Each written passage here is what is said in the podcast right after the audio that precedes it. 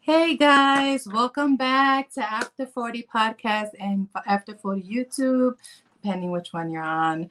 Um, if, if nobody's told you today, you're beautiful. You, you, you, you, and you. Okay? So just and all of you guys, you handsome. Yeah, hands down. You're looking good. Okay. So, anyways, um, today's topic is going to be exercising after 40. So it seems like a very simple topic. So let's go back, right? So when I was younger, I was super fit. Okay. When I was young, I had like the eight pack, not a six. I had an eight. Yes, I did. I when I'm telling you your girl was wearing bikinis, your girl was flexing on this. Yes, yes, indeed. But yeah, things changed.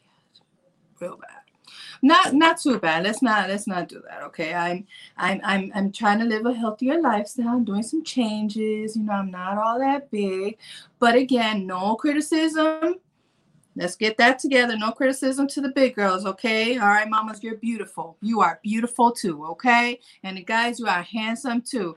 You might need to start working out for your health. See the difference because sometimes you need to do it for your health you need to do it to live longer you need to do it to be able to do things more and you know get out more and stuff like that okay? So I ain't no judgment. Remember what I, I said in my intro ain't no judgment here. This is not the house for judgment okay? We're big skinny whatever no house for judgment. And don't you dare come on my my page over here trying to be judgmental either because look that ain't happening over here okay? Miss fuego miss fuego ain't having that okay so, anyways, when I was young, it was so easy. Like, I would just stop eating snacks for a day and I would lose two pounds.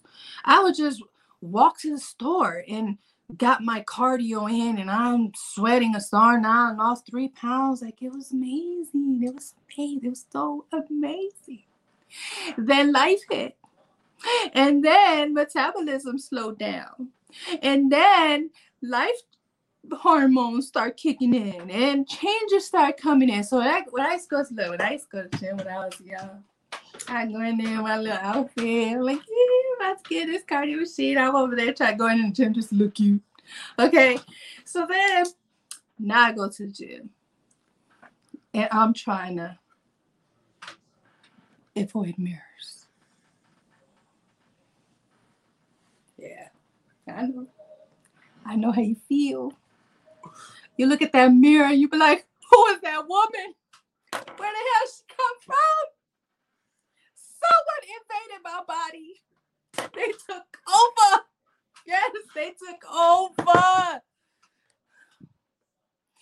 I when I tell you I get breakdowns every time I'm at the gym, I'm like, oh my God. Someone shoot that lady. I don't know who the hell she is. Shoot her. Just shoot her. But don't kill me. Just don't hurt. Okay. But look, I had to get over it after extreme meltdowns. Okay. yeah. I, am still, I'm having flashes. It's not that I'm talking slow. I'm, I'm, I'm, my mind is just like, yes, I, I remember that mirror moment. And when I'm in the sauna, right? I think I'm going to sauna. I'm going into this heat room. They like to keep your skin moisturized, some stuff and that thing is hot. And I'm sitting there like, man, you gonna take this. You gonna take this heat. This gonna melt this one away. but when I got out of there, I was still the same size. But you know, in my head, I was like, mm-hmm, we melting all this right here, and the side is melting away. I can't even breathe. I'm like, I'm checking the door to see if it's open because I'm like, if I get locked in here, I'm dead. Lord, look, after 40, a lot of things change. And again, I always say this because there's perfect worlds out here, you know, for some people. And, you know, they have these amazing bodies at 40 and 50 oh my gosh, shout out to so many people. I don't want to say names because I don't want nobody to come after me, but oh my gosh, so many beautiful bodies. And you know, they're 40 and 50. You're like, wow, why? Why did I do this to me? I was there one time. But I'm just gonna say, you know what? Look, everyone doesn't have I guess to lose weight, you have to be tired of being fat. That's really what it is. You have to get in a, in a mindset and get focused. Because if you don't, if you're not focused up here, this down here ain't gonna do nothing.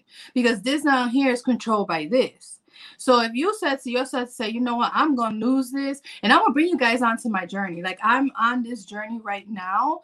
I'm on this journey with my son. I'm on this journey um, for my wedding. I'm on this journey for better health. I'm on this journey because I know that there's a lot for me to do on this earth, big things, and I want to be.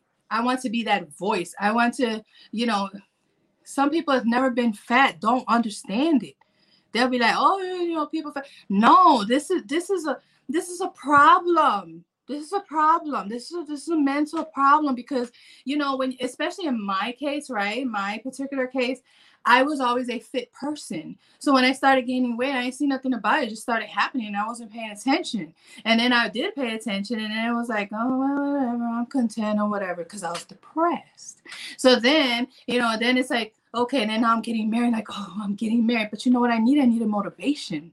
See, everyone needs something. Everyone needs something. That's a topic for another day.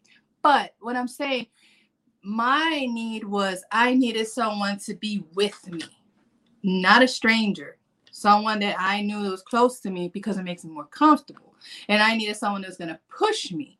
That's going to be like, we're going to go, we're going to go. Do you know, guys? I've been saying I was going to sign up for the gym for like months. I'm like, I'll sign up for the gym because in my head I'm just thinking about going to the gym just to say I'm going to the gym, have my little gear on, not thinking, yeah, girl, you better lose that shit. Like you got to like melt this fat away. Like you're you got high blood pressure, you got your sugar up. Like what is going on, you know?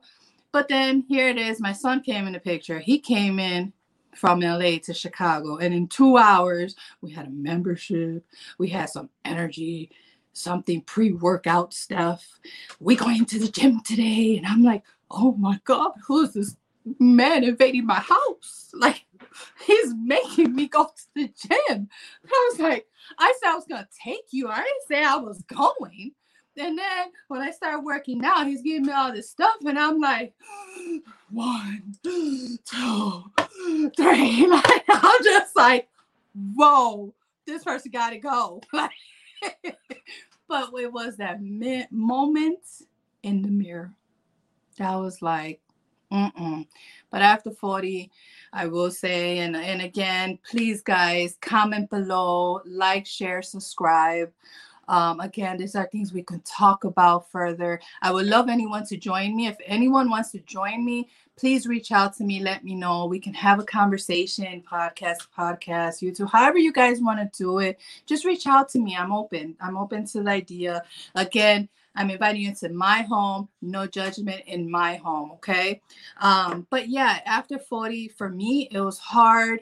I'm about to get married this year. I have a gorgeous dress that I'm like, okay, I need to melt this fat. So, guys, sometimes you just need to realize what's the motivation because your doctor telling you you got all these problems is not the motivation. Some people might be, but not for everybody. Because your girl right here kept eating because your girl can cook. That's for another day. But, anyways, guys, just stay motivated. It's hard after 40, but if you put your mind to it and you stay focused and you realize what you need to make it happen, it can happen. Okay, so I want to end my video with please saying comment below. Please like, share, and subscribe. And remember, do not stress. Be blessed. Bye.